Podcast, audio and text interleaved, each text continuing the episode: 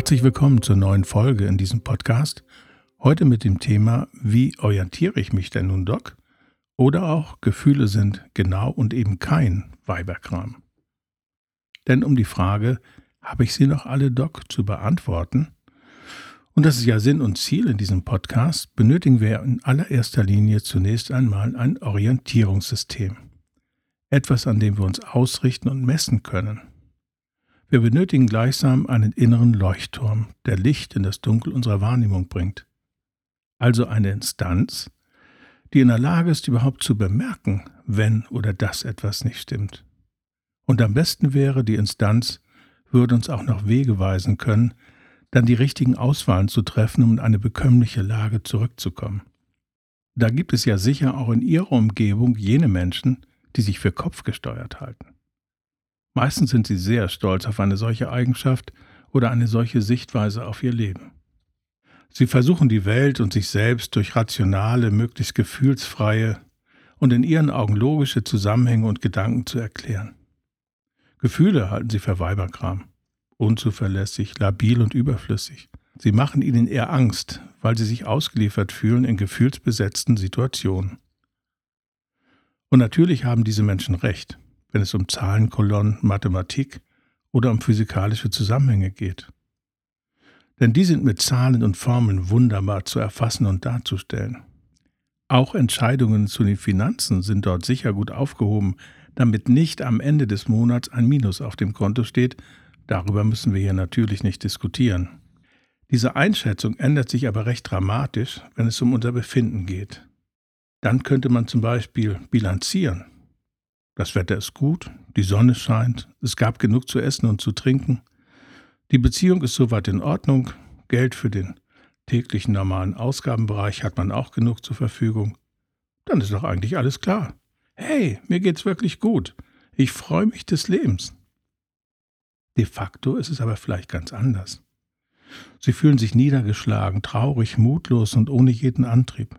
Die warme Sonne spüren sie gar nicht und alles andere ist ihnen auch ziemlich egal. Wie kann das denn sein? Stimmt etwas mit ihnen nicht? Sind sie vielleicht nicht normal? Es muss ihnen doch rational gesehen nun wirklich gut gehen, sagt der schlaue Kopf. Auf der anderen Seite ist ihnen vielleicht auch gar nicht so unbekannt, wenngleich wahrscheinlich deutlich seltener, dass es regnet. Der Himmel ist grau und verhangen.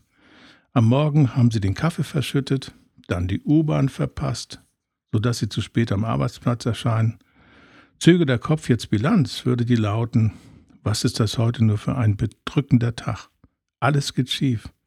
Im Büro gibt es Ärger, selbst der Himmel spiegelt das mit tiefem Grau wider. Es ist ein furchtbarer Tag heute.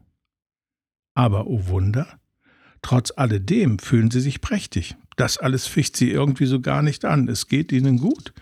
Sie fühlen sich frei und sehr wohl in ihrer Haut.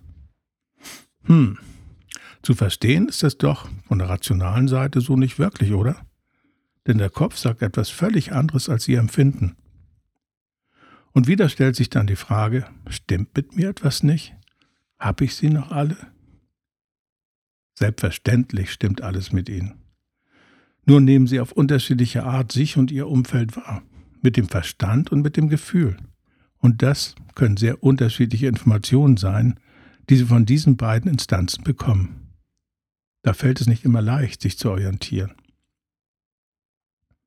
Wenn man sich die beiden Wahrnehmungsinstanzen einmal genauer betrachtet, soweit das in einem solchen Podcast möglich ist, ergibt sich zunächst das folgende Bild. Der Kopf ist eine Instanz, die für die Orientierung im Lebensumfeld von zentraler Bedeutung ist.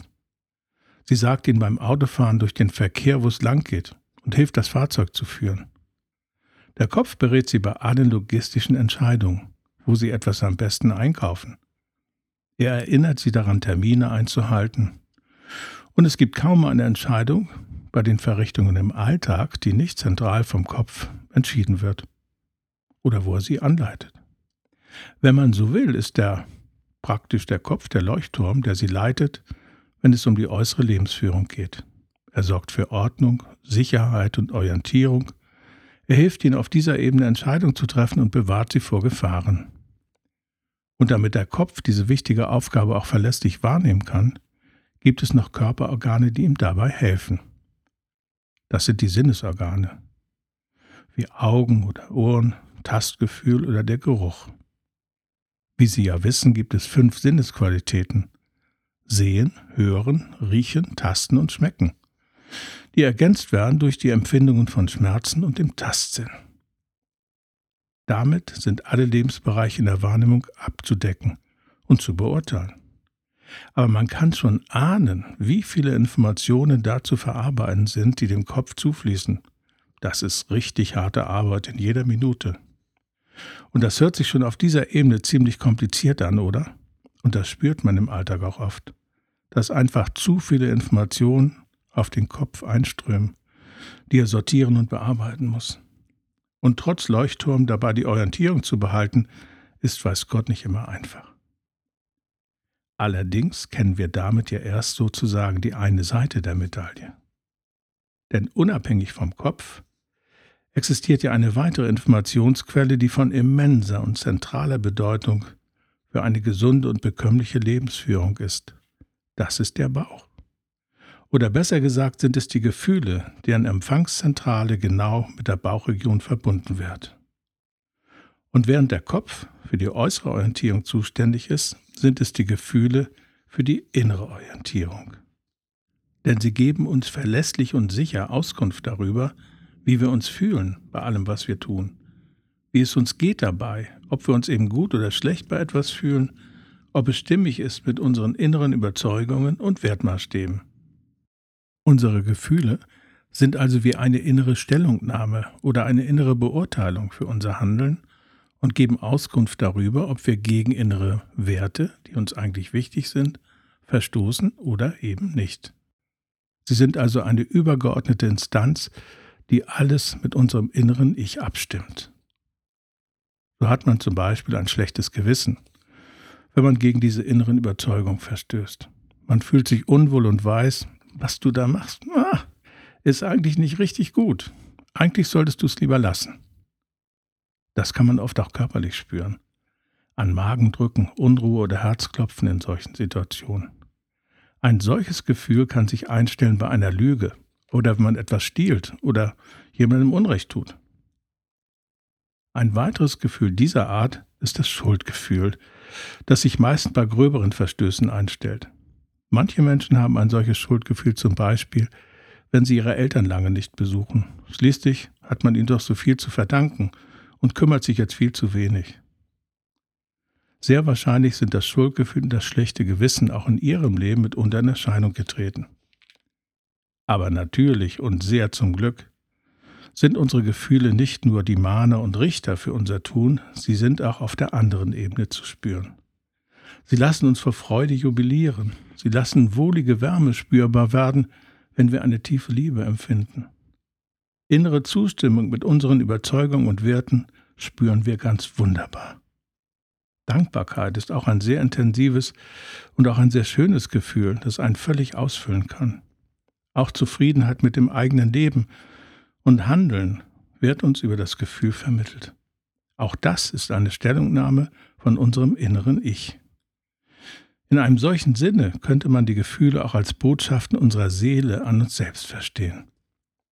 Und deshalb ist es von so großer Bedeutung, dass wir diese Botschaft nicht überhören, sondern wahrnehmen und nutzen. Zu diesen Mitteilungen gesellt sich eine weitere Funktion, die unsere Gefühle wahrnehmen. Sie weisen uns auf unsere Bedürfnisse, Sehnsüchte und Wünsche hin, die wir erleben oder leben möchten. Auch diese Informationen sind von sehr großer Bedeutung für körperliche und seelische Gesundheit, wie die Forschung inzwischen eindrucksvoll ergeben hat. Wie das möglich ist, werden wir in diesem Podcast noch ausführlich behandeln, denn Sie werden sich erinnern. Zur Antwort auf unsere Frage, habe ich sie noch alle, Doc, benötigen wir sichere und verlässliche Hinweise und Wahrnehmung, um uns zu orientieren. Unsere Gefühle sind dabei von sehr zentraler Bedeutung. Allerdings müssen Kopf und Bauch schon zusammenarbeiten und sich miteinander abstimmen, damit das Werk wirklich gelingen kann. Und das ist sehr oft gar nicht einfach. Und deshalb werden die Gefühle und ihr Nutzen und ihre wichtige Bedeutung für uns auch in der nächsten Folge dieses Podcasts ein zentrales Thema sein, auf dem Weg zur eigenen und sicheren Orientierung in unserem Leben und in unserem Alltag. Und ich freue mich natürlich, wenn Sie wieder hereinhören möchten.